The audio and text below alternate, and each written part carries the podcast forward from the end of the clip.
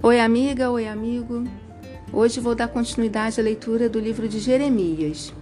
Vem comigo? Jeremias, capítulo 26. Logo que Joaquim, filho de Josias, se tornou rei de Judá, o Senhor Deus me disse: Fique no pátio do templo e diga tudo o que eu mandei dizer ao povo que vem das cidades de Judá para adorar no templo. Não deixe de dizer nada do que eu mandei. Pode ser que eles deem atenção e abandonem os seus maus caminhos. Se isso acontecer, então eu mudarei de ideia a respeito da desgraça que estou planejando fazer cair sobre eles por causa das suas más ações.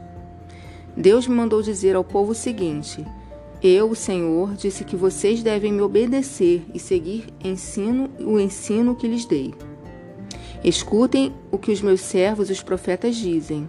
Eu sempre os tenho enviado, mas vocês não têm obedecido às suas palavras. Se vocês não escutarem, eu farei com que este templo, o mesmo que fiz com Siló, e todas as nações do mundo usarão o nome dessa cidade para rogar pragas. Os sacerdotes, os profetas e todo o povo me ouviram dizer essas coisas no pátio do templo. Logo que acabei de falar tudo o que o Senhor tinha mandado, os sacerdotes, os profetas e o povo agarraram, me agarraram e gritaram: Você vai morrer por causa disso. Por que é que você disse em nome de Deus, o Senhor, que este templo ficará como Siló, que esta cidade será destruída e que ninguém viverá nela? Então o povo se ajuntou em volta de mim no pátio do templo. Quando as autoridades de Judá souberam disso, saíram do palácio do rei e foram se assentar nos seus lugares na entrada do portão novo do templo. Então os sacerdotes e os profetas disseram às autoridades e ao povo: Este homem merece ser condenado à morte, pois falou contra a nossa cidade. Vocês mesmos o ouviram. Aí eu disse: Foi o Senhor Deus quem me mandou falar tudo o que vocês me ouviram dizer contra este templo e contra esta cidade. Vocês precisam mudar a sua maneira de viver e de agir e precisam obedecer às palavras do Senhor. Se vocês fizerem isso, então Ele mudará de ideia e não mandará a desgraça que prometeu mandar. Quanto a mim, estou nas mãos de vocês.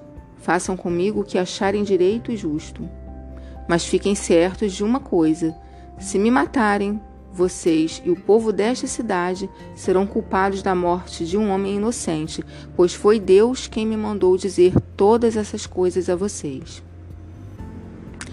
Então as autoridades e o povo disseram aos sacerdotes e aos profetas: Este homem não deve ser condenado à morte, pois nos falou em nome do Senhor, nosso Deus.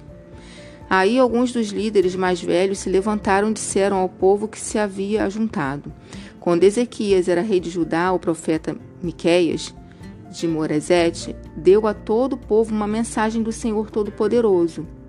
A mensagem era esta: Jerusalém vai virar um montão de pedras, o monte Sião vai ser arado como um campo, e o lugar onde fica o templo se tornará uma floresta.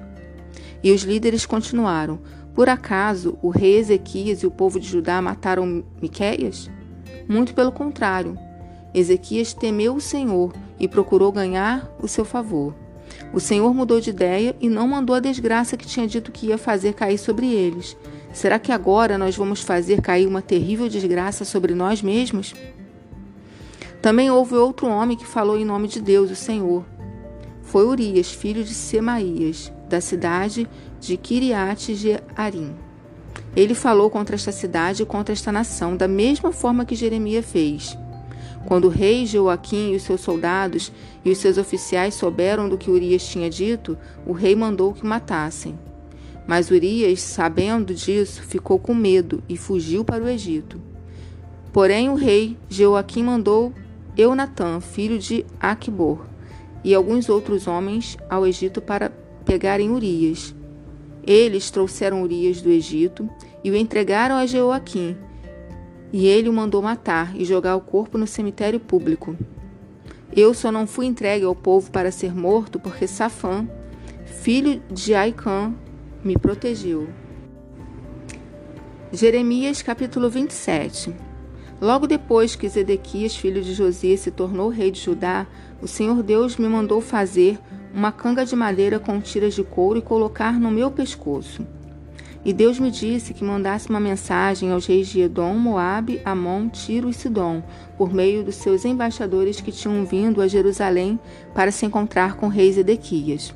O Senhor Todo-Poderoso, Deus de Israel, me mandou dizer aos embaixadores que dessem aos seus reis a seguinte mensagem de Deus: Eu, com meu grande poder e com a minha força, criei o mundo, os seres humanos e todos os animais que vivem na terra e posso dá-los a quem eu quiser.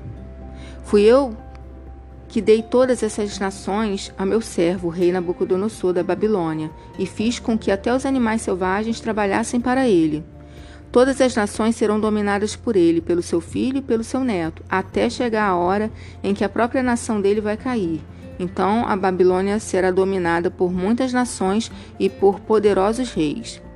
Mas se alguma nação ou reino não quiser servir ao rei da Babilônia, nem obedecer ao seu governo, então eu o castigarei com guerra, fome e doença, e no fim deixarei que Nabucodonosor acabe com aquela nação.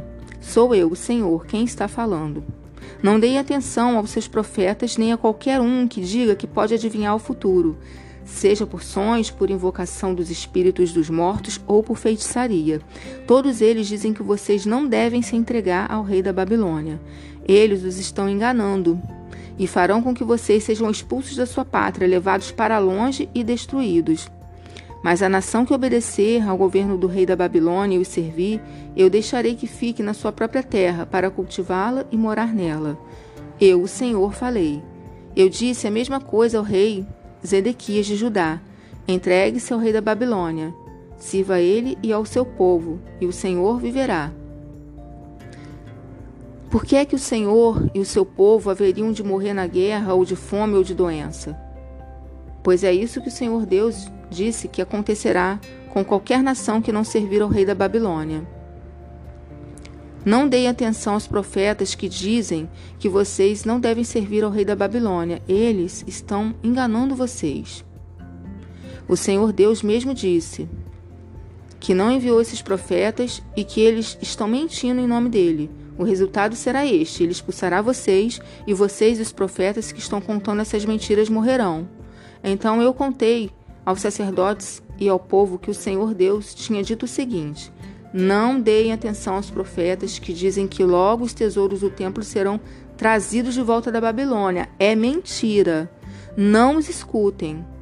Sirvam ao rei da Babilônia e assim vocês viverão. Por que fazer com que esta cidade vire um montão de ruínas? Se eles são realmente profetas, e se tem a minha mensagem, então peçam a mim, o Senhor Todo-Poderoso, que não permita que os tesouros que foram deixados no templo e no palácio real de Jerusalém sejam levados para a Babilônia.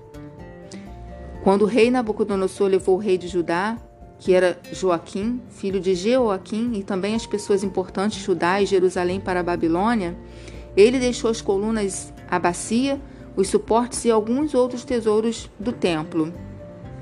Prestem atenção no que eu, o Senhor Todo-Poderoso, o Deus de Israel, estou dizendo a respeito dos tesouros que foram deixados no templo e no palácio real de Jerusalém. Esses tesouros serão levados para a Babilônia e ficarão ali até que eu volte a pensar neles. Então eu os trarei de volta e os devolverei a este lugar. Eu, o Senhor, falei.